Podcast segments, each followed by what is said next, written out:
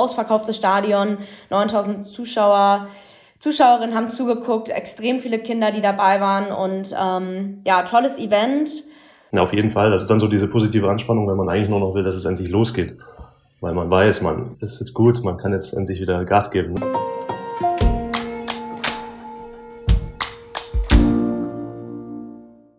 Hi und herzlich willkommen zu einer neuen Folge von Versprochen. Mein Name ist Hanna und als Host dieses Podcasts treffe ich auf spannende Persönlichkeiten. Sie teilen nicht nur ihre persönlichen Geschichten, sondern auch Themen, die sie derzeit bewegen. Ganz ehrlich und offen mit euch und mir. Versprochen. Kira und Georg, ihr seid beide ProfisportlerInnen. Kira, du bist Hockeyspielerin und Georg, du bist Bobsportler. Außerdem arbeitet ihr beide bei PwC. Erstmal herzlich willkommen im Podcast. Was denken eigentlich eure MannschaftskollegInnen, was ihr bei PwC macht? Also bei mir ist es so, dass äh, dann öfter mal irgendwie Witze kommen von wegen Finanzberater oder ja, ich mache irgendwie Finanzberatung und dann äh, dann erzähle ich, nein, äh, mache ich gar nicht. Ne? Wir beraten ähm, im Energiebereich und dann denken sie alle, ich verkaufe irgendwie Stromverträge und, und äh, äh berate da in der Richtung. Dann sage ich, nein, wir machen regulatorische Beratung für, für Energieversorger und die Netzbetreiber. Und dann erstmal so, äh, okay. Aber das wird dann, ist halt dann noch ein bisschen äh, komplizierter oder ein bisschen, äh, muss man sich ein bisschen was anderes darunter vorstellen können. Die meisten können es dann erstmal nicht und ja, das ist mal ganz witzig. Ja, bei mir ist es tatsächlich so, dass ich am Anfang, glaube ich, die meisten gar nicht so wahnsinnig viel darunter vorgestellt haben. Ja, du bist halt bei PwC, kommen klassische Vorurteile wie, du baust eigentlich den ganzen Tag nur Slides und erzählst Leuten das, was sie eh schon wissen. Tatsächlich sind aber auch einige bei uns in der Mannschaft sehr, sehr innovationsinteressiert und beschäftigen sich auch ähm, selber mit Startups ähm, oder ja, innovativen Ideen und deswegen ähm, sind da schon ganz interessante Gespräche zustande gekommen. Und ähm, nach und nach wissen nun zumindest die Leute, die es auch interessiert, auch was ich mache. Aber ich glaube, dazu kommen wir ja später noch. Genau, auf jeden Fall. Vielen Dank schon mal für die für den ersten Teaser. Ihr habt es schon angedeutet, aber vielleicht könnt ihr trotzdem noch mal beide jeweils sagen, was ihr wirklich bei PwC macht. Also wir machen, ähm, wie gesagt, regulatorische Beratung von den Energieversorgern, beziehungsweise eben genauer von den äh, Netzbetreibern, Gas- und Stromnetze die haben ja zahlreiche regulatorische Pflichten, ähm, wo ständig irgendwelche Daten abgegeben werden müssen oder wo die einfach auch Wirtschaftlichkeitsanalysen brauchen oder wo die anderes Netz übernehmen wollen. Und äh, da unterstützen wir die eben ganz breiter äh, Art und Weise. Und das mache ich jetzt auch schon seit fast sieben Jahren.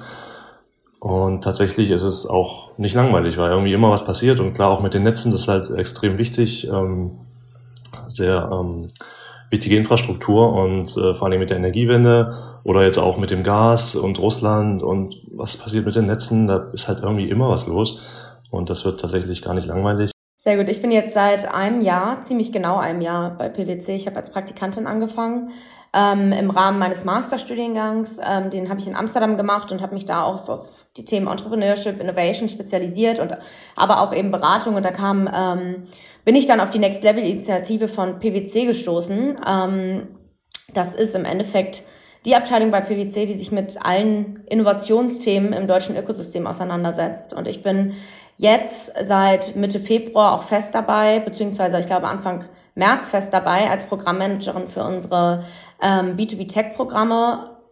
Bedeutet also Teil des Scale-Teams. Ähm, wir betreuen und beraten ähm, beziehungsweise supporten Startups ähm, in der Stage Seed bis Series A ähm, bei ihren Wachstumsherausforderungen und aktuell habe ich da circa 15 ähm, Startups, die ich aktiv betreue. Die nächsten Programme starten jetzt auch direkt im September. Also es geht nach der Europameisterschaft auch ganz, ganz schnell wieder los. Ähm, ja, wahnsinnig ähm, vielfältig, ähm, viele verschiedene spannende Themen, viele verschiedene spannende Gründer und Gründerinnen, die man da kennenlernt. Ähm, ja, macht mir sehr viel Spaß und ich habe ein tolles Team.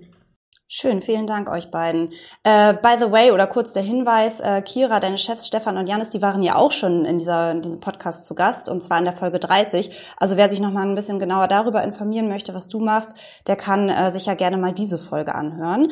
Aber trotzdem zurück zum Thema Sport. Kira, du hast, hast es ja auch direkt selbst angesprochen. Dir darf man ja ganz frisch zum dritten Platz bei der Hockey-EM gratulieren. Herzlichen Glückwunsch an der Stelle nochmal. Wie war denn diese Heim-EM eigentlich für dich? Ja, danke. Wir haben uns den ganzen Sommer darauf vorbereitet. Ähm, ist natürlich was ganz Besonderes im eigenen Land eine Europameisterschaft zu spielen, haben uns viel vorgenommen. Ehrlich gesagt sind wir mit dem dritten Platz nicht ganz so zufrieden. Ähm, wir wollten auf jeden Fall im Finale stehen. Das war ein unglaubliches Event. Ich weiß nicht, ob einige von denen, die jetzt zuhören, ähm, über Social Media oder die Medien so ein bisschen was mitbekommen haben. Es war wahnsinnig gut ausgerichtet. Ähm, am Samstag im Spielplatz 3 war es ausverkauftes Stadion, 9000 Zuschauer. Zuschauerinnen haben zugeguckt, extrem viele Kinder, die dabei waren und ähm, ja, tolles Event wir haben uns auch als Ziel gesetzt, eine junge Generation zu inspirieren, ähm, viele Kinder ins Stadion zu bekommen und vor allem viele Kinder zum Hockeyspielen zu bringen. Und ich glaube, das haben wir ganz gut geschafft. Von daher ähm, gehe ich jetzt so ein bisschen mit ja, persönlichen Gefühlen ähm, wieder in den Arbeitsalltag zurück, weil wir auf der einen Seite das letzte Spiel gewonnen haben und ein echt cooles Event war. Auf der anderen Seite ja, weiß ich auch, dass da wahnsinnig viel mehr drin gewesen wäre, was jetzt auch so ein bisschen kleiner Trigger ist, ähm, um da auch wieder Gas zu geben und schnell wieder einzusteigen. Aber das hört sich von den Vibes äh, her ja schon mal total klasse an. Das freut mich. Ähm, lass uns gerne darüber gleich auch noch etwas ausführlicher sprechen, natürlich auch über deine nächsten sportlichen Highlights, Georg. Aber bevor wir so richtig starten, müssen für unsere HörerInnen, glaube ich, noch mal kurz einordnen, wie es zu dieser Gesprächskonstellation gekommen ist. Äh, ihr arbeitet ja beide in völlig unterschiedlichen Abteilungen und kanntet euch vor den Vorbereitungen zu dieser Podcast-Folge noch nicht. Euch verbindet aber, dass ihr beide auf professionellem Level einer bestimmten Sportart nachgeht und gleichzeitig bei PwC angestellt seid. Ihr werdet ja beide durch unsere Kooperation mit der Deutschen Sporthilfe gefördert. Vielleicht kurz für alle Unwissenden da draußen. Die Deutsche Sporthilfe ist eine Stiftung, die, wie der Name schon sagt, Sportlerinnen fördert. Ähm, ein Part unserer Kooperation mit der Deutschen Sporthilfe umfasst, dass wir Spitzenathletinnen, eben wie ihr es seid, die Möglichkeit zu einer sogenannten dualen Karriere geben. Also neben dem Profisport einem regulären Beruf nachzugehen, um sich für die Zukunft abzusichern. Ihr habt ja beide recht unterschiedliche Modelle dieser Karriere, dieser dualen Karriere gewählt. Georg, wie integrierst du denn den Profisport in deinen Arbeitsalltag oder vielleicht auch andersrum? Ich habe, ja wie gesagt, vor fast sieben Jahren angefangen und damals dann auch direkt in Teilzeit angefangen, mit 50 Prozent Teilzeit. Das heißt 20 Stunden die Woche und tatsächlich auch einfach äh, gleichmäßig verteilt. Also vier Stunden am Tag habe ich dann damals gearbeitet, entweder vormittags oder nachmittags. Auch tatsächlich damals noch im Büro, ziemlich regelmäßig, sagen wir mal 90 Prozent. Und ähm, dann habe ich eben entweder vormittags oder nachmittags dann trainiert, wenn ich nicht gearbeitet habe und andersrum. Ne? Und das ging zum Glück auch so flexibel. Und ursprünglich angefangen hatte ich eben auch, oder überhaupt auf PwC gekommen, bin ich durch ähm, die Deutsche Sporthilfe und das ähm, Praktikanten oder das Praktikumsangebot. Äh, da hatte ich damals auch schon eine 80% Praktikumsstelle äh, in dem gleichen Bereich. Und als ich dann drei Jahre später mir was suchen musste, weil die Förderung nicht mehr da war, weil ich wusste, jetzt muss ich irgendwie nebenbei arbeiten, äh, mein Studium hatte ich beendet, äh, dann bin ich halt irgendwann auf die Idee gekommen, okay, ich frage mal nach bei PwC und schaue, ob das irgendwie funktionieren könnte in Teilzeit. Weil ich am Anfang eigentlich nicht das Gefühl hatte, nach dem Praktikum, dass das gehen könnte. Weil es halt doch äh, sehr, ja, man muss Leistung bringen, man wird im Zweifel, man wird verglichen mit anderen und dann dachte ich, okay, wenn ich dann in Teilzeit nur da bin, dann habe ich ja gar keine Chance so ungefähr. Ne? Und tatsächlich war es dann aber so, dass es relativ gut klang oder relativ positiv klang, das Feedback von meinem ähm, auch jetzigen immer noch Partner ähm, dann ist es tatsächlich relativ schnell dazu gekommen, dass ich, ähm, dass ich eingestiegen bin. Ich glaube, am Ende waren das vier, fünf Wochen, dann äh, habe ich begonnen, bei PwC zu arbeiten.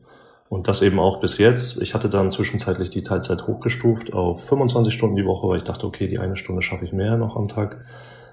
Ähm, und seitdem funktioniert das auch super flexibel und ähm, ja, mit dem zunehmenden Homeoffice nach der ganzen Corona-Thematik ist mir das eigentlich auch entgegengekommen weil ich dann noch flexibler war jetzt und das noch besser mit meinem Sport verbinden kann, weil ich weniger Druck habe, irgendwie ins Büro zu kommen, weil alle wissen, okay, das funktioniert auch, ähm, wenn man fast nur zu Hause arbeitet oder von unterwegs. Sehr gut, das äh, freut mich, dass dir da die zunehmende Flexibilität auch nochmal zugutekommt. Kannst du denn äh, mal so ein bisschen beschreiben für unsere HörerInnen, wie so ein typischer Arbeitstag von dir aussieht mit Training und äh, Job im Office oder auch im Homeoffice? Also typischer Arbeitstag sieht so aus, dass ich eigentlich von 9.30 Uhr so bis 12.30 Uhr Training habe. Das heißt, früh schaffe ich es, wenn dann nur kurz mal irgendwie reinzuschauen, was gibt's Neues, irgendwie, was steht heute am Tag an. Ähm, Im Zweifel doch schon irgendwas früh noch äh, kurz erledigen und wegschicken. Dann bin ich erstmal im Training, dann komme ich irgendwann wieder, habe im Zweifel noch Physio danach, ähm, muss dann noch was zum Mittag essen, dann fange ich vielleicht so 14 Uhr an mit Arbeiten und dann muss ich im Prinzip einfach mein Pensum bis abends dann äh, schaffen. Ne? Und äh, habe dann aber auch die Zeit dafür. Alles klar. Von daher funktioniert das äh, relativ gut und das ist eigentlich seit einem Jahr so ziemlich mein, mein normaler Rhythmus. Sehr schön. Scheint sich dann also ja auch eingespielt zu haben, so wie sich das anhört. Ja, auf jeden Fall. Bisschen komplizierter wird's, wenn ich dann eben auf Wettkämpfen unterwegs bin. Ähm, letztes Jahr habe ich auch komplett während der Saison noch gearbeitet, außer dann irgendwann bei der WM. Dann habe ich gedacht, okay, ich muss mich jetzt langsam da richtig drauf konzentrieren. Äh, und dann habe ich eben äh, Urlaub genommen, in meinem privaten Urlaub natürlich. Und äh, ja, da muss ich dann immer schauen, wann ist mal Zeit. Dann habe ich mich abends noch mal zwei Stunden hingesetzt, wenn die anderen dann sich im Prinzip schon ausgeruht haben. Und äh, ja, und dann, das war ein bisschen schwieriger, sagen immer die Zeiten zu finden, wenn ich unterwegs bin. Aber da ich jetzt eben auch in einem besseren Kaderbereich bin, in einem höheren und besser durch die Sporthilfe gefördert werde, ähm, sollte das in der nächsten Saison auch ein bisschen einfacher werden. Alles klar, ich drücke die Daumen. Kira, wie ist das denn bei dir? Wie verbindest du den Sport äh, mit deinem Job? Ja, bei mir ist das tatsächlich anders. Und ich versuche gerade, oder ich habe gerade überlegt, wie ich das am einfachsten erkläre. Und ich glaube, dafür muss man erstmal kurz verstehen, dass wir in Deutschland ein dezentralisiertes System haben. Das bedeutet, dass wir in Hamburg wohnen, in Köln wohnen, ähm, wo auch immer, ganz in Deutschland verteilt mit der Nationalmannschaft und da auch den größten Teil des Jahres ähm, bei uns zu Hause in den Städten trainieren.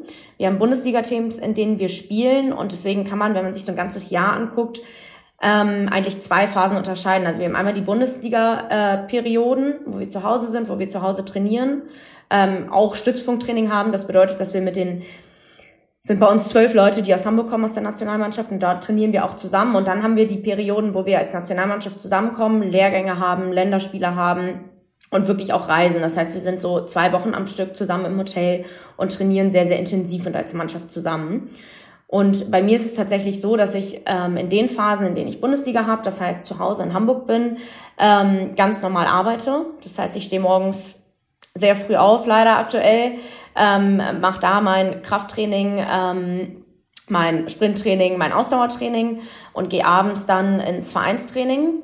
Ähm, bedeutet, circa 7 bis 8.30 Uhr trainiere ich, ähm, setze mich dann an den an den Laptop, ähm, gehe ins Büro oder mache es auch von zu Hause. Kommt so ein bisschen drauf an, wie kaputt ich auch vom Training bin, ehrlich gesagt, oder ob ich noch einen Physiothermin am Nachmittag habe. Und abends ist es dann das Vereinstraining mit der Bundesligamannschaft. Ähm, wir haben dann zusätzlich ähm, Freitagmittags immer noch das Stützpunkttraining, was ich erwähnt hatte. Das machen wir mit unserem Bundestrainer, der auch aus Hamburg kommt und circa 10 bis 12 weiteren Spielerinnen. Ähm, das kann ich aber ganz gut in den Arbeitsalltag integrieren. Ähm, es kommuniziert mit dem Team. Und ähm, genau, in den Perioden, wo wir dann mit der Nationalmannschaft unterwegs sind, bedeutet richtig unterwegs sind, also teilweise auch in Australien, in Argentinien, in China, in ja, auf der ganzen Welt. Ähm, da bin ich von PwC freigestellt. Das heißt, ähm, ich arbeite eigentlich nicht. Das ist die Absprache. Natürlich, wenn dann irgendwie mal Themen ankommen ähm, oder eine Mail reinkommt, die wichtig ist, dann ignoriere ich das jetzt nicht einfach. Ähm, genau, aktuell funktioniert das ganz gut. Ich mache das seit einem halben Jahr jetzt. Ähm, habe das aber früher auch schon bei einem anderen Unternehmen sehr erfolgreich gemacht. Ähm, und ja, ich sage mal, es ist schön, wenn er, oder beziehungsweise es ist die Grundvoraussetzung, dass es von oben herab, also bedeutet Geschäftsführung, Partner und so weiter, akzeptiert wird und auch supported wird. Und dennoch ist dann eigentlich das Wichtigste, dass du ein Team hast, mit dem du wirklich im Arbeitsalltag bist, ähm, das dich auch dabei supportet, das versteht oder zumindest versucht es so gut es geht zu verstehen ähm, und ja, hinter dir steht. Und das habe ich jetzt bei PwC gefunden und das war von vornherein für mich sehr, sehr wichtig. Deswegen kam mir das Praktikum ganz gelegen, weil ich da das Team kennenlernen konnte und auch ganz gut einschätzen konnte, ob das funktionieren könnte oder nicht. Super, vielen Dank dir auf eure Teams und KollegInnen. Bei PwC kommen wir auf jeden Fall gleich noch zu sprechen. Aber nur um das nochmal eben kurz deutlich zu machen und zusammenzufassen. Ähm, deine, ähm, dein Modell bedeutet ja auch, dass du wirklich mal ebenso eine Hockey-EM, wie jetzt gerade abreißt und dann wenige Tage später schon bei PwC parat stehst. Ich glaube, das ist äh, eine super starke Leistung, genauso wie bei dir, Georg, natürlich dann auch noch bis äh, vielleicht spät in die Abendstunden zu arbeiten und das in Kauf zu nehmen dafür, dass man das beides verbinden kann. Wie schafft ihr es denn trotzdem dann zwischendurch mal abzuschalten, sowohl körperlich als auch mental?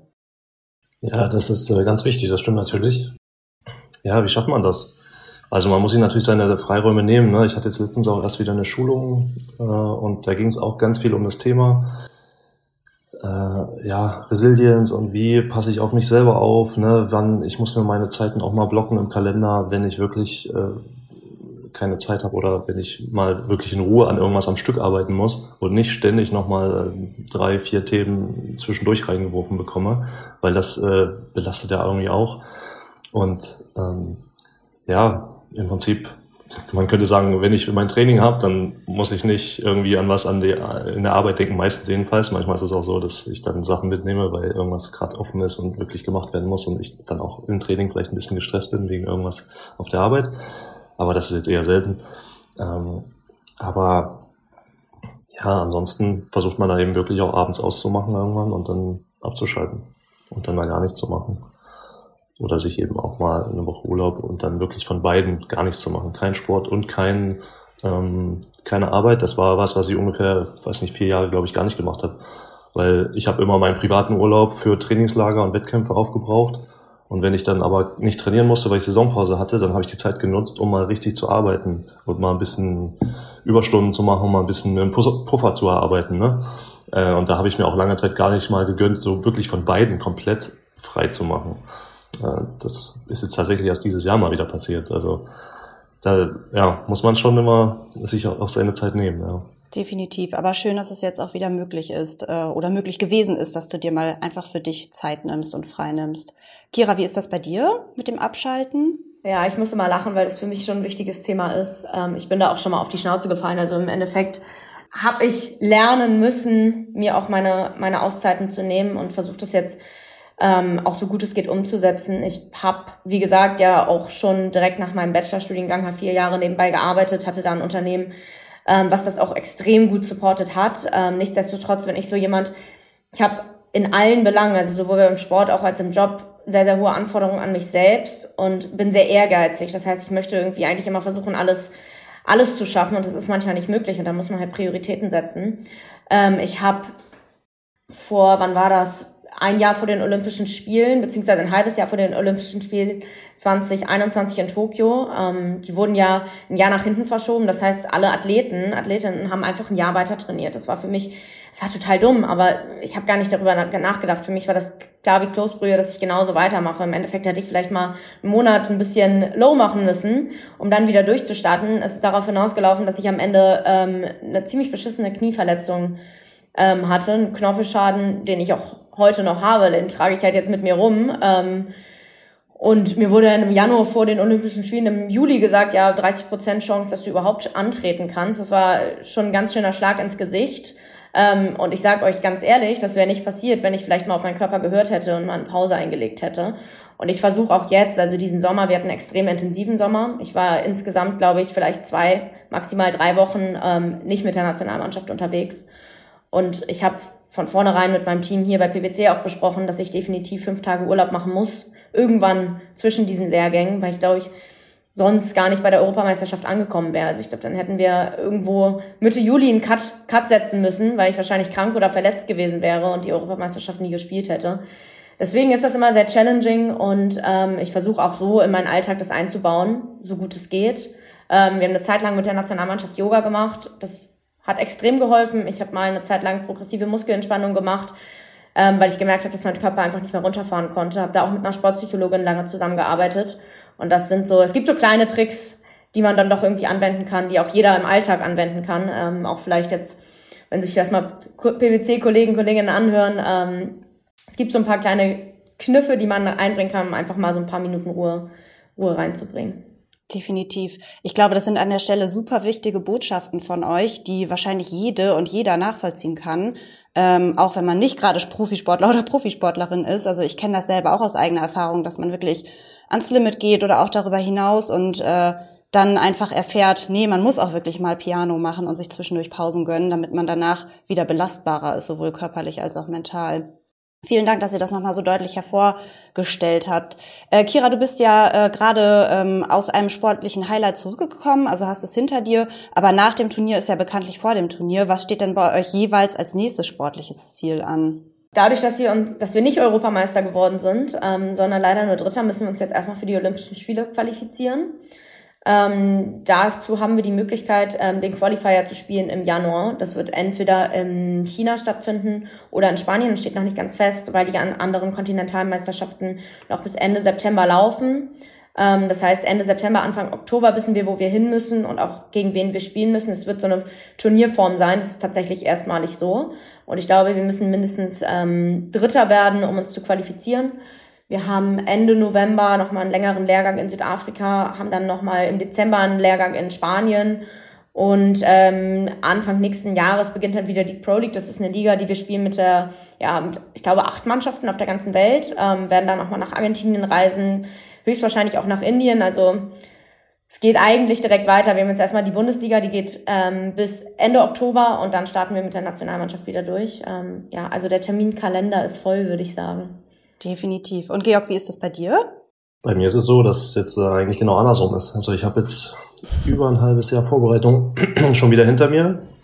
Den ganzen Sommer fleißig trainiert ähm, und ja, jetzt ist im September einer der wichtigen äh, Anschubtests für uns äh, Bob-Anschieber, wo jeder einzeln quasi ähm, schiebt und dann gibt's eine Liste und wenn du da eben weit oben stehst, dann ist das immer gut. Und dann ist, ist im Oktober noch so ein Test und dann ist im, geht's im November äh, direkt los mit Bobfahren und tatsächlich auch direkt zum ersten Weltcup nach China. Dann, äh, ich glaube, am 8. November fliegen wir. Das ist der erste Weltcup die Saison. Und dann beginnt die, die Weltcup-Saison mit dem Höhepunkt der WM, dann in Winterberg, also auch eine Heim-WM in Deutschland, äh, Ende Februar. Und ja, das ist unser Höhepunkt die Saison. Alles klar. Und ja, ich habe mich auch soweit gut vorbereiten können. Es lief eigentlich besser als letztes Jahr, bin eigentlich schneller als letztes Jahr. Also Sieht alles sehr, sehr gut aus. Wir waren auch letzte Woche noch mal im Trainingslager hier mit der Trainingsgruppe vom ST Potsdam. Und ja, äh, ich bin sehr motiviert. Das ist ja sehr erfreulich, dass die Vorbereitung so gut geklappt hat und du auch, so wie ich es jetzt raushöre, frohen Mutes dann äh, in deine nächste Saison sozusagen gehst. ja, auf jeden Fall. Das ist dann so diese positive Anspannung, wenn man eigentlich nur noch will, dass es endlich losgeht. Weil man weiß, man, ja, man ist jetzt gut, man kann jetzt endlich wieder Gas geben, ne? Definitiv, das kann ich mir vorstellen. Es kribbelt wahrscheinlich schon so richtig. Ähm, Kira, du hattest es ja eben schon angesprochen, dass dein Team wirklich voll und ganz hinter dir steht. Ich würde trotzdem noch mal gerne fragen, wie denn eure KollegInnen und Vorgesetzten auf diese super intensiven Phasen, die ihr jetzt gerade beschrieben habt, die auch vor euch jetzt wieder stehen, äh, reagieren. Also akzeptieren die, dass ihr auch mal eine Mail später beantwortet oder schlichtweg mehr als andere im Team out of office seid? Georg, vielleicht kannst du den Anfang machen. Also bei mir ist es ja so, ich habe, ich war ja, bevor ich vor vier Jahren dann angefangen habe, Bob zu fahren, äh, mein Leben lang Leichtathlet. Und so habe ich auch bei PwC angefangen und so haben mich auch meine Kolleginnen äh, kennengelernt. Und so hat sich dieser ganze Rhythmus eingespielt und da war das alles ein bisschen unkomplizierter, weil ich eigentlich fast immer an meinem Standort war. Ich hatte am Wochenende Wettkämpfe, war dann im Zweifel mal irgendwo unterwegs, auch im Ausland. Äh, und dann war ich vielleicht mal im Trainingslager ein paar Wochen, aber sonst war ich immer da. Und jetzt im Bobsport ist es eben so, dass ich wirklich den Winter sehr, sehr viel unterwegs bin, drei, vier Monate, dann auch mal wochenlang einfach nicht zu Hause und nur mobil unterwegs mit dem Laptop. Und dann, ähm, vor allen Dingen in der letzten Saison habe ich schon gemerkt, dass es alles ein bisschen schwieriger wurde, vor allen Dingen, weil ich dann im Weltcup unterwegs war und doch ein bisschen mehr, ja, noch ein bisschen mehr Fokus darauf äh, äh, angebracht war. Und dann äh, haben wir jetzt schon so in Auswertung auch nach der Saison, äh, nach dem letzten Jahr ähm, besprochen, dass wir das nochmal ein bisschen anders und ein bisschen besser koordinieren müssen. Weil es eben, also für mich selber ist es manchmal schwierig zu planen, wann habe ich wirklich heute an dem Tag Zeit, weil wir haben irgendwie Training an, in der Bobbahn, dann noch individuelles Training, irgendwie Athletik, dann musst du noch am Bob äh, ein bisschen rumschrauben und Kufen schleifen und dies und das machen. Und dann ist für mich manchmal schwer äh, abzuschätzen, wann und wie viel komme ich überhaupt noch zum Arbeiten an dem Tag. äh, wenn wir da irgendwo in den USA oder in Kanada unterwegs sind. Ne? Im Zweifel noch mit Zeitverschiebung. Ne? Wie wann schaffe ich es, meinem Kollegen irgendwie eine Rückmeldung zu geben und äh, ja, da irgendwas äh, zu erarbeiten, was ich dann äh, wegschicken kann. Ja klar, die Zeitverschiebung kommt ja auch noch hinzu. Und äh, also da habe ich schon, also ja, da genieße ich das schon, oder ich, was heißt genieße, ich äh, schätze es sehr, dass ich da auch sehr flexibel bin. Und äh, diese Flexibilität bekomme ich auch, aber eben auch, zum Beispiel auch, weil meine Kollegen wissen, wenn irgendwas gemacht werden muss, dann sitze ich halt auch mal bis nach 0 Uhr und mache das dann, dann wird es halt durchgezogen. Ne? Und trotzdem, ja, ist es jetzt äh, tatsächlich ein bisschen schwieriger geworden mit der Kommunikation und der Koordination, ähm, weil ich so viel weg bin. Und äh, ja, ich denke mal, aber wir kriegen das jetzt im kommenden Winter auch noch besser hin wenn ich weiß, worauf, was, worauf sind meine Kollegen angewiesen, was, wer, wer muss wann was wissen und ähm, ansonsten funktioniert das aber, wie gesagt, super. Und da ist sehr viel Verständnis und vor allen Dingen auch Interesse für das Ganze da und dann wird das immer verfolgt und dann schicke ich immer rein, hier Livestream am Wochenende, Rennen, dann und dann. Ne? Und dann wird halt am Montag äh, irgendwie kommen die Glückwünsche und dann es fühlt sich schon gut an, ja? nachdem auch viele Jahre lang gar nicht so lief bei mir und ja, da kam auch nie einmal irgendwie von meinem Chef sowas wie, sag mal, wie lange willst du eigentlich noch das machen? Willst du nicht mal langsam richtig arbeiten oder sowas? Und das kam nicht einmal.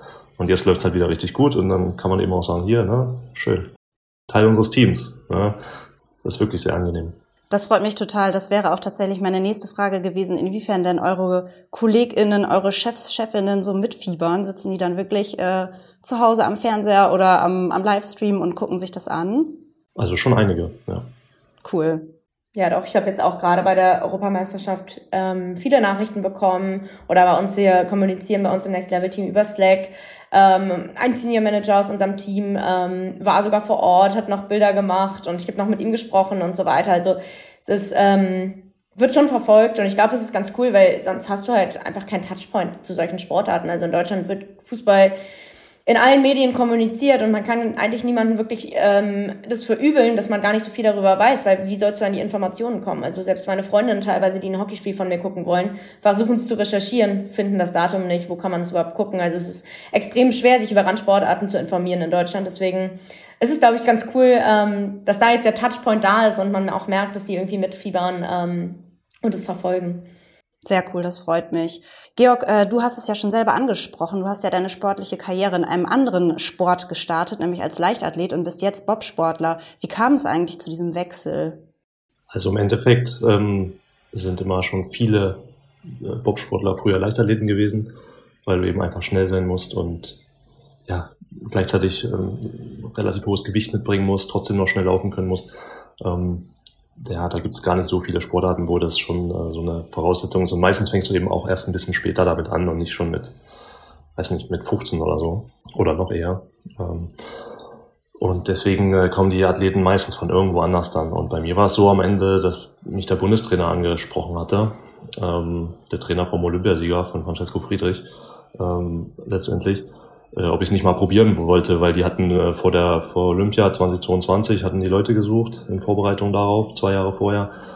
Und ähm, da hat er halt den Tipp bekommen, dass ich mich vielleicht ganz gut dafür eignen könnte. Ne? Und die ersten drei Jahre, also am Anfang ging es auch relativ gut los, dann war es aber ein bisschen schleppend, ich war verletzt. Dann ja, habe ich nicht so richtig, ja, bin ich gar nicht so richtig in die Gänge gekommen in der Sportart und dachte, okay, ist halt auch, auch ein bisschen zäh manchmal, wenn du von außen dann da reinkommst. Aber letztes Jahr zum Glück hat es dann echt super funktioniert mit nochmal dem Wechsel äh, zu meinem jetzigen Piloten Johannes Lochner und äh, dann einfach unseren Erfolgen, die wir die ganze Saison über hatten. Das war ja dann endlich der, der lang erhoffte Durchbruch. Super, das freut mich. War denn die Erkenntnis, das war es jetzt endgültig mit dem Hürdenlauf ein schwieriger Moment für dich? Also letztes Jahr schon, das war gar nicht so leicht. Ich saß dann, wir hatten in Berlin hier äh, Deutsche Meisterschaften im Olympiastadion, war ich dann da als Zuschauer und äh, das war die erste Saison wirklich, seit ich irgendwie vier Jahre äh, in der vierten Klasse war, also irgendwie zehn, zehn Jahre alt war, als ich mit Leichtathletik angefangen hatte, dass ich da nicht ähm, einen Wettkampf gemacht habe im Sommer. Und ich glaube auch seit 2009 vorher, also irgendwie 13 Jahre, hatte ich jedes Mal, war ich jedes Mal bei den deutschen Meisterschaften am Start, ähm, bei den Erwachsenen. Ne? War nicht einmal irgendwie verletzt oder so. Und äh, dann saß ich halt zum ersten Mal dort auf der Tribüne und das war schon echt schwierig, da nicht, also da nicht unten auf der Bahn stehen zu können. Äh, und ich dachte mir aber, okay, wenn das dafür im Winter gut läuft, dann, dann machst du das halt, ne? Dann, dann, dann äh, lässt du das jetzt einfach mal links liegen. Und wenn ich damals gewusst hätte, wie der Winter laufen würde, dann äh, wäre es auch gar kein Problem für mich gewesen. Jetzt bin ich total okay damit. Also. Aber das weiß man ja, das weiß man ja manchmal erst im Nachhinein. Bin einfach eher einfach nur, also nur dankbar, dass ich äh, nochmal diese Chance habe, einfach als Quereinsteiger in einer anderen Sportart nochmal so Erfolg zu haben jetzt schon besonders. Also es war ja tatsächlich so, dass du einfach ähm, da in der Sportart, wenn man so will, nicht weitergekommen bist und deshalb ja auch äh, gewechselt hast und auch weil du angesprochen wurdest für den Bobsport. Was würdest du denn einem Menschen raten, der in seinem, seiner beruflichen Situation merkt, hier komme ich jetzt einfach nicht weiter, ich brauche mal eine Veränderung? Wie geht man mental damit um? Ja, man muss sich erstmal dessen bewusst sein, dass es irgendwie nicht mehr funktioniert und dass es eben auch vielleicht noch andere Möglichkeiten gibt, ähm, wo man dann irgendwie seine Ziele verwirklichen kann auch wenn es vielleicht in einem anderen Bereich ist, als man eigentlich wollte, äh, ursprünglich mal, aber der muss ja gar nicht unbedingt schlechter sein. Also eigentlich wollte ich immer im Sommer zur Olympia und habe deswegen immer noch Leichtathletik gemacht. Und irgendwann dachte ich, okay, dann wird's halt im Winter, ne? Was soll's, weil im Sommer hat's immer nicht geklappt, weil ich in dem Jahr immer verletzt war oder nicht fit oder irgendwas, wenn dann gerade Olympia war. Und jetzt denke ich mir so, ja, aber also Wintersport ist schon ziemlich cool eigentlich. Also das macht auch richtig Spaß und die, du hast schöne Orte und äh, du bist dann immer irgendwo in den Bergen unterwegs und klar hast du manchmal auch einmal Mistwetter wochenlang, aber es ist schon, ist schon auch sehr, sehr schön. Und von daher, ja, das kann man immer ziemlich gut umsetzen, auch auf, auf, den, auf den Beruf. Ja, da muss man sich dann irgendwie, weiß nicht, man muss irgendwas finden, was einen motiviert, wo man sich wieder an was, an was hochziehen kann. Oder im Zweifel am besten auch Leute haben, die eben Tipps geben können, wo vielleicht ne, was geht. Also das ist natürlich auch immer ganz wichtig, dass man da Leute hat, die einen unterstützen und auch irgendwie was in einem sehen, wo man vielleicht noch mehr erreichen kann. Auf jeden Fall, freut mich auf jeden Fall zu hören, dass du da in dem Bobsport deine neue sportliche Heimat gefunden hast. Äh, Kira, du bist ja Hockeyspielerin und äh, damit Teil einer Mannschaft. Magst du eigentlich lieber homogene Teams, in denen alle ähnlich ticken, oder heterogene Teams, in denen ähm, ja einfach viele verschiedene Typen an Menschen zusammenkommen? Ja, ganz einfache Antwort, definitiv heterogene Teams. Ich war auch ehrlich gesagt noch nie in einem Team, wo das anders war. Wir sind ja meistens jetzt bei einer Europameisterschaft beispielsweise 18 Leute, aber das Team ist ja eigentlich viel, viel größer. Also in der Nationalmannschaft haben wir aktuell einen Kader von, glaube ich, 26 Leuten. Wir könnten unterschiedlicher nicht sein. Ähm, was uns aber auch beflügelt und was uns extrem weiterhilft. Also wir haben tatsächlich auch mal diese ähm, Persönlichkeitstests gemacht, wo man nach Farben eingeteilt wird und so weiter und haben uns dann in diesem Kreis auf den Boden gestellt. Und es war schon interessant, weil es gibt dann, es verteilt sich ganz, ganz gut. Ähm, das heißt, du hast irgendwie jede Farbe mit dabei. Für mich war ganz spannend. Also ich war, war Farbe Rot. Das sind so ein bisschen die Dominanten. Die Dominanten. Ähm, und witzigerweise meine beiden besten Freundinnen in dem Team standen natürlich direkt neben mir. Und wir mussten extrem lachen, weil das schon gepasst hat. Nichtsdestotrotz brauchst du in einem Team ähm, ganz, ganz viele verschiedene Charaktere. Du brauchst diejenige, die ähm, eigentlich nur Harmonie möchte und dafür sorgt, dass es diese Harmonie auch gibt. Du brauchst die, die Probleme ansprechen, ähm, die gar keine Angst davor haben, in Konflikte reinzugehen. Ähm, du brauchst diejenigen, die, wenn es brenzlig wird, ähm, das Ruder an sich reißen und ähm, ja die Führung übernehmen. Und ich glaube, da haben wir eine extrem gute Mischung bei uns in der Mannschaft. Ähm, muss dazu aber auch sagen, dass wir uns alle schon oder die meisten schon extrem lange kennen. Ähm, wir sind verschiedene U-Nationalmannschaften schon zusammen durchlaufen, also U16, U18, U21 und jetzt im A-Kader. Das heißt, bei uns herrscht ein extrem hohes Vertrauen innerhalb der Mannschaft und das ermöglicht uns natürlich auch, ähm, so miteinander umzugehen, wie wir aktuell miteinander umgehen. Also bei uns ist es überhaupt gar kein Problem. Also wir kennen uns einfach extrem gut. Ich weiß ganz genau, die tickt so. Das könnte jetzt für sie störend sein ähm, oder eine stressige Situation auf dem Platz. Wie muss ich denn mit jemandem reden? Da rede ich mit einer, die ganz, ganz viel Harmonie möchte, ganz anders als ähm, mit jemandem, die vielleicht auch mal ähm, ja ein strenges, angeschriebenes Wort äh, vertragen kann und so weiter. Und das ist äh, bei uns sehr unterschiedlich, aber dadurch, dass wir uns so gut kennen und auch damit auseinandersetzen, ähm, wie die einzelnen Persönlichkeiten ticken, ähm, funktioniert das extrem gut und ist etwas, was unser Team definitiv besser macht. Sehr gut. Das hört sich auch sehr professionell an, dass ihr euch da einfach so reflektiert und äh, einteilt, zum Beispiel in verschiedene Typen und äh, lernt, wie man mit dem jeweils anderen Typ Mensch umgehen kann und muss. Wie ist das denn bei PwC? Welche Art von Team bevorzugst du da? Also ich glaube auch bei uns ähm, in meinem Team haben wir ein sehr diverses Team, auch von den Backgrounds her. Ähm, und auch ganz, ganz, ich habe ganz, ganz verschiedene Arten und Weisen kennengelernt, wie an Arbeit herangegangen wird, äh, was immer spannend ist und was ich total cool finde. Und ich glaube auch, dass man da auch bei PwC intern sehr, sehr viel voneinander lernen kann. Definitiv, das glaube ich auch. Ähm, wenn, du hast es selber schon angesprochen, ganz viele unterschiedliche Typen an Menschen zusammenkommen, ist es dann ja auch manchmal so, dass es durchaus mal knallen kann. Ähm, du bist vielleicht ja schon mal mit einer Mannschaftskameradin oder vielleicht auch mit jemandem bei PwC aneinander geraten. Wie gehst du dann in so einer Situation mit Missstimmung oder gar auch Kritik an deiner Person um? Also ich bin schon sehr häufig mit Personen aneinander geraten, nicht weil ich ein äh, Rowdy-Typ bin, aber weil das ja immer mal wieder passiert. Ähm, und also ich versuche erstmal in den meisten Fällen so eine Nacht drüber zu schlafen, zu gucken, ob es am nächsten Tag immer noch ein Thema für mich ist, ob es was, was mir im Magen liegt. Und dann ähm, ja, bin ich ein Fan der ganz direkten Ansprache. Das ist mein Problem, so habe ich es wahrgenommen. Ähm, wie siehst du das? Und darüber zu sprechen. Ich glaube, so diese Ehrlichkeit, ehrliches Feedback ähm, und auch keine Angst vor Konfrontation ist da sehr, sehr entscheidend.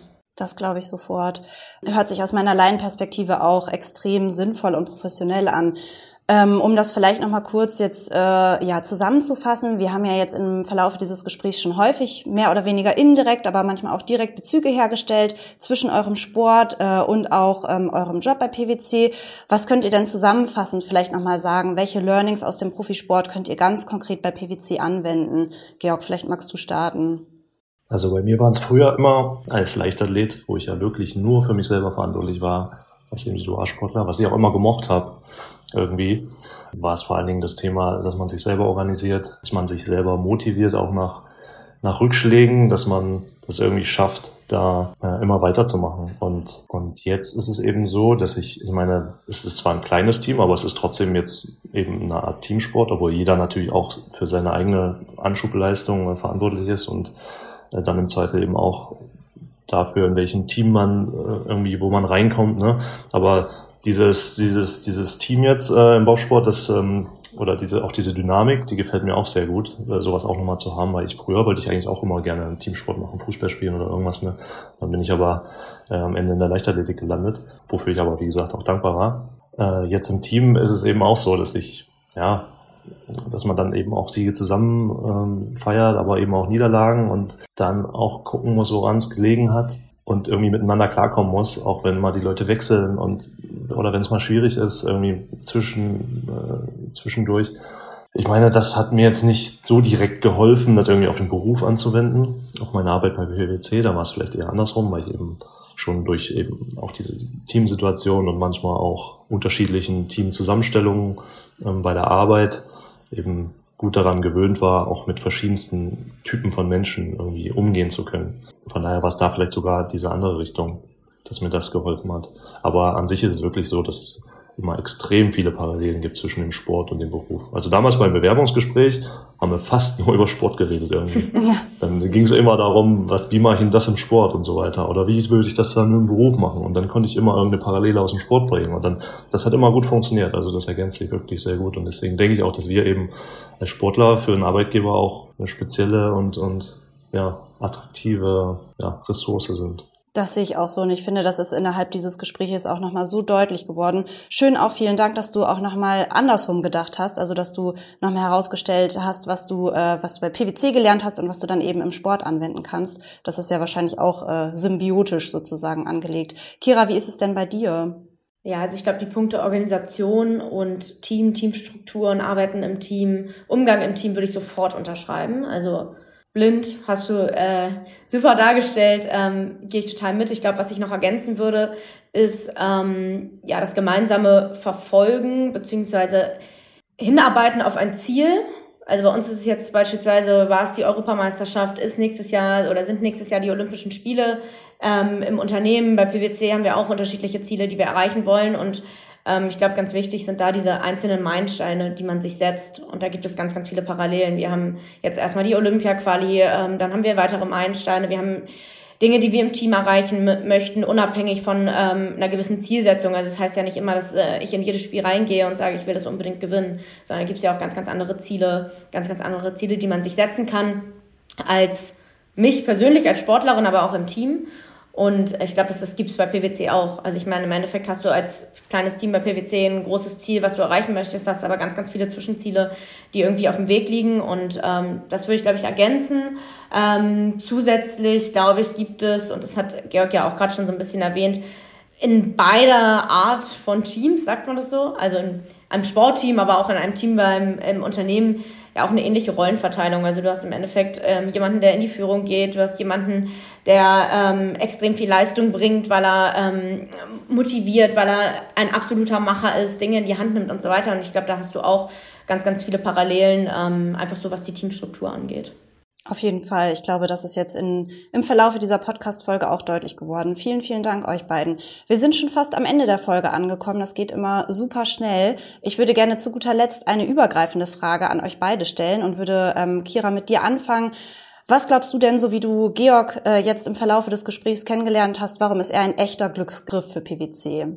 Ein echter Glücksgriff? Genau. Oh, das ist eine schöne Frage. Mag ich gerne. Ähm, ja, also ich glaube, äh, grundsätzlich Sportler ähm, bei PwC reinzubringen, sollte ein absolutes Ziel sein. Ich würde für jeden Sportler, ähm, der so wahnsinnig hart arbeitet, direkt meine Hand ins Feuer legen und sagen, das ist ein wahnsinnig gutes Teammitglied, der wird seine Arbeit gut machen und der wird auch einen Mehrwert für das Team bringen. Und ich glaube, ähm, ja, Georg macht das schon extrem lange und so wie ich ihn jetzt kennengelernt habe, ist es jemanden, auf den man sich zu 100% verlassen kann. Würde mal sagen, dass seine Kollegen das wahrscheinlich auch unterschreiben würden und ähm, ja, ich, ohne dass ich ihn kenne, ohne dass ich weiß, was er konkret macht, würde ich sagen, der macht einen Top-Job, ist verlässlich und ähm, Mehrwert fürs Team. Vielen Dank dir. Georg, und andersrum? ja, kann ich erstmal nur Danke sagen.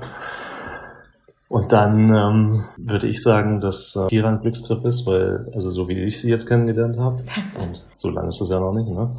glaube ich auch, dass sie extrem leistungsfähig ist und auch verlässlich und vor allen Dingen, wie du das organisatorisch alles machst. Also als du mir von deinem Tagesablauf erzählt hast, hast du okay, Respekt, das ist schon sportlich.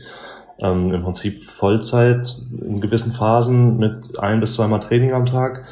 Das ähm, muss man erstmal hinbekommen, aber das ist eben so bei uns als, ja, als Randsportart. Da musst du halt schauen, wie du das irgendwie alles hinbekommst. Ne? Und dann ist, äh, ist äh, eben da auch ein bisschen mehr Einsatz gefragt als irgendwo, wo man dann eben vom Sport tatsächlich leben kann, komplett. Deswegen denke ich, äh, bin gespannt, wie das bei dir weitergeht, dass das auch alles so funktioniert, wie du das ähm, dir vorstellst mit deinem, mit dem Jahresplan und so und wie ihr euch das da, wie ihr das koordiniert bekommt, äh, müssen wir auf jeden Fall auf dem Laufenden bleiben.